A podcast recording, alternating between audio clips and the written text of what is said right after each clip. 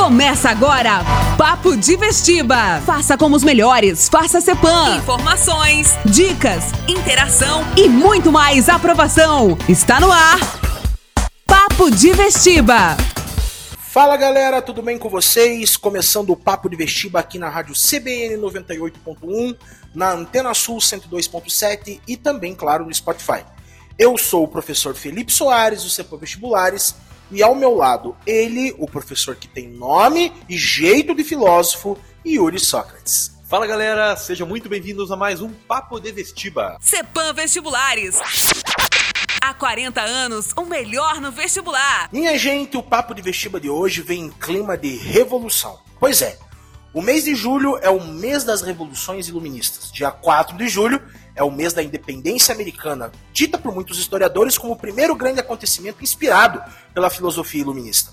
E depois, no ano de 1789, mais precisamente no dia 14 de julho, que comemora-se semana que vem, nós temos um episódio histórico que vai mudar toda a história contemporânea. Ou melhor, vai iniciar a história contemporânea, que é justamente a queda da Bastilha.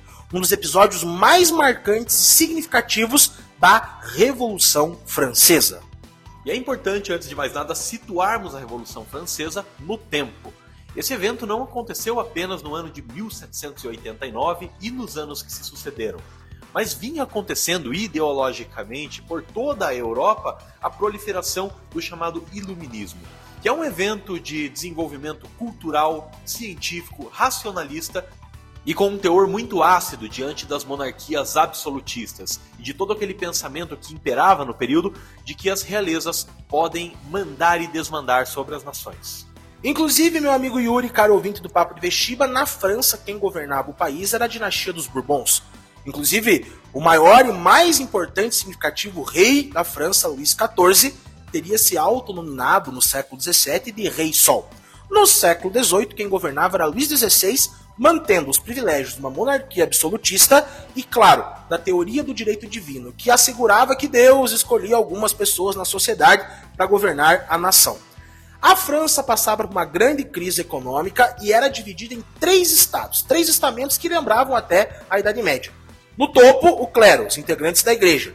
Na segunda colocação, os nobres, o rei, os cavaleiros, duques, marqueses e viscondes. E na terceira colocação, o povo francês onerado com o pagamento de diversos impostos e tributos, sustentando as regalias, os privilégios e também os rogomofes do clero e da nobreza. E é nesse clima de enorme descontentamento popular que você tem grandes pensadores como Jean-Jacques Rousseau criticando os privilégios da alta nobreza e também do clero. E um pouco mais tarde você tem também o famosíssimo e muito polêmico Marie-François também conhecido por Voltaire. O autor que vai bater de frente com as monarquias absolutistas, inclusive com o poder da igreja. Pensamentos como os destes autores, inclusive de outros iluministas como o britânico John Locke, proliferavam entre estratos populares nos chamados livros filosóficos, que eram panfletos publicados fora da França e contrabandeados para este país e que disseminavam ideias como liberdade, igualdade e fraternidade. Jean-Jacques Rousseau, inclusive, vai defender em seu contrato social que as leis jamais deveriam ser propriedade do governo, mas sim uma propriedade do próprio povo. Diante desse cenário de insurgência social, o povo francês, sans-culottes, burgueses, profissionais liberais, trabalhadores, camponeses, indignados com a ordem social, tomaram no dia 14 de julho de 1789 a Bastilha. Mas afinal de contas, o que era a Bastilha? A Bastilha era uma fortaleza que servia de prisão para que as monarquias absolutistas aprisionassem todas as pessoas que faziam oposição aos seus governos. Inclusive, Yuri, Voltaire chegou a morar na Bastilha, não? Morou um tempo lá na Bastilha, assim como o Marquês de Sade. O povo, indignado com as questões sociais, políticas e econômicas na França, resolveu adentrar na Bastilha e roubar todas as armas que pertenciam ao exército real.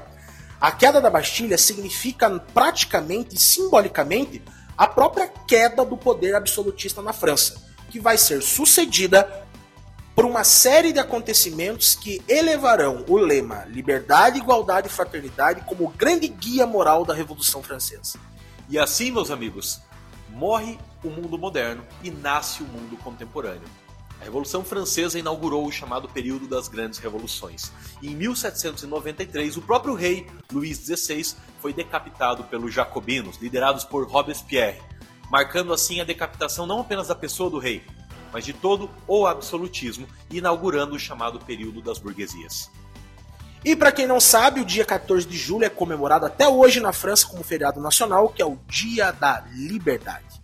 É com isso que o Papo de Vestiba fica por hoje. Um grande abraço a todos vocês e voltamos na semana que vem.